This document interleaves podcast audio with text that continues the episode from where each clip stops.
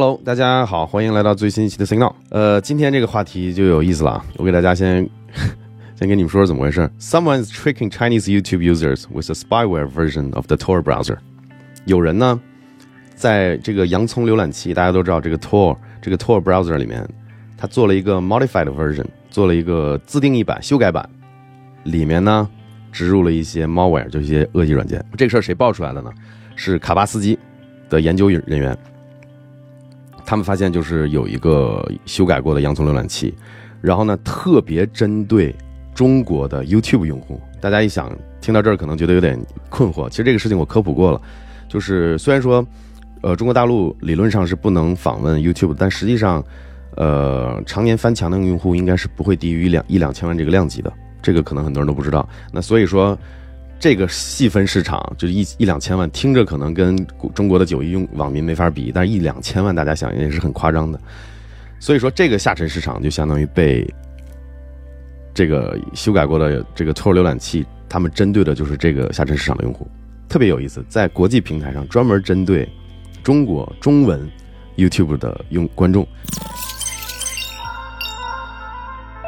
如果你觉得我分享的观点和知识有价值，通过把我的视频从头看到尾的方式，可以提升完播率。完播率呢，目前在各大视频平台都是权重最高的参数。另外呢，点赞、评论、转发也能起到一些作用。如果说你想要付费支持，目前在 YouTube 平台我开通了频道会员的功能，加入会员来享受一些特别的会员专属福利。详情呢，可以通过点击加入会员来了解。最直接支持到我的方式呢，就是去淘宝店里看看有没有你需要的东西。我跟不少厂商都联合定制了一些平时我自己都会用的产品。比如说颜值和功能都特别能打的 K3 蓝牙机械键盘，还有平时可以用来挂线、挂各种工具和小物件特别方便的动动板，还有呢表面做了很多纹理，擦东西特别干净的擦镜布，还有可以装 OpenWRT 或者部署 Docker 应用或者用来玩 HomeKit 的 ZimaBoard 小型桌面计算机。谢谢各位的支持。具体怎么回事？再给你们说一些细节。这个事儿笑死我了。YouTube 上一个特定的中文频道。发的视频建议大家，比如说这个要注意互联网安全啊，要匿名上网啊，就做了这么一个视频。然后在卡巴斯基的研究人员在在在这个 research 这个期间呢，在这个研调研的这个期间，视频排行第一的就是你搜你搜关键词就是这个 Tor 浏览器，你搜这个关键词在 YouTube 上第一的视频。就是这个植入了这个恶意的软件的这个这个洋葱浏览器的这个视频，然后在视频的下方，然后这个链接，一个链接指向了 Tor 的这个官方网站，但是这家官方官方网站被国内封掉了嘛，你上不了。然后他又提供了另一个链接，是一个从一个云盘服务器下载的，就是下载了这个修改过的洋葱浏览器的版本。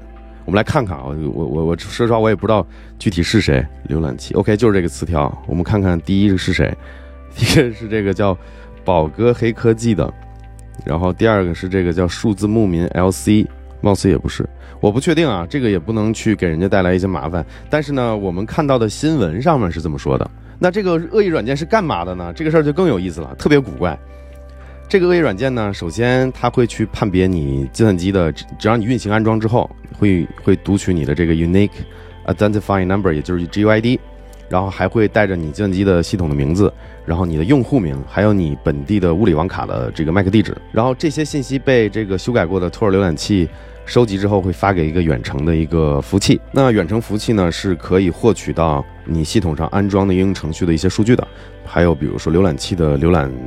历史还包括洋葱这个修改过的洋葱浏览器自己的这个浏览历史，还可以得到你的，你比如说你的电脑上装了微信，还有 QQ，它能获取到你账户的名字。为什么这个事儿有意思呢？我刚才提到，就是说卡巴斯基的研究人员发现，看起来似乎这个窃取了这个数据之后，并没有用于获利。那这个恶意软件用来干嘛呢？它跟平时的一些窃取你可能。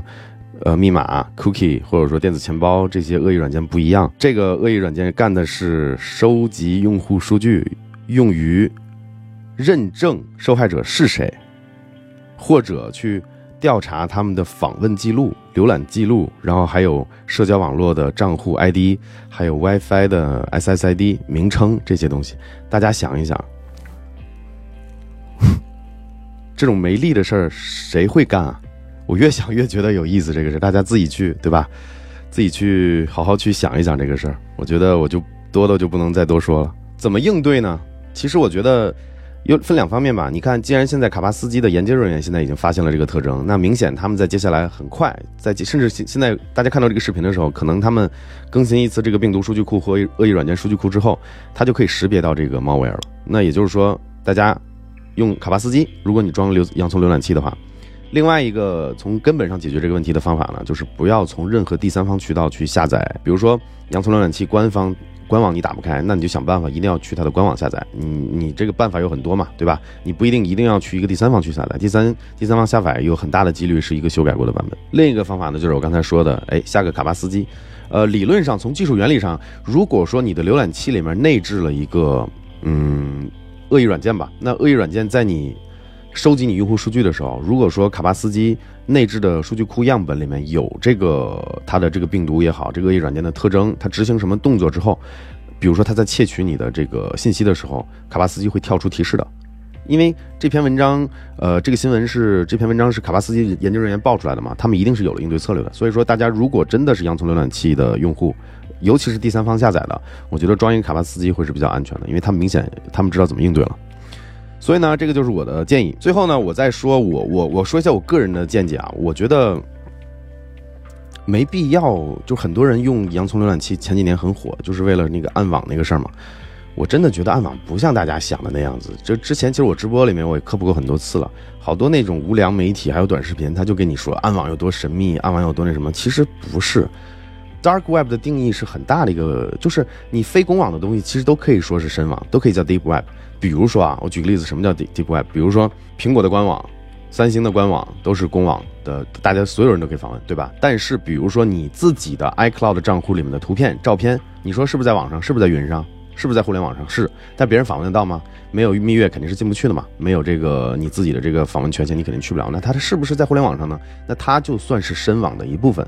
所以说，其实很多情况下，所谓的暗网和深网没有那么神，没有那么玄乎。当然，不排除有一些用于什么电子货币交易啊，有一些什么非法交易买卖这些东西，但占的比例没有远远远远没有大家想的这么大。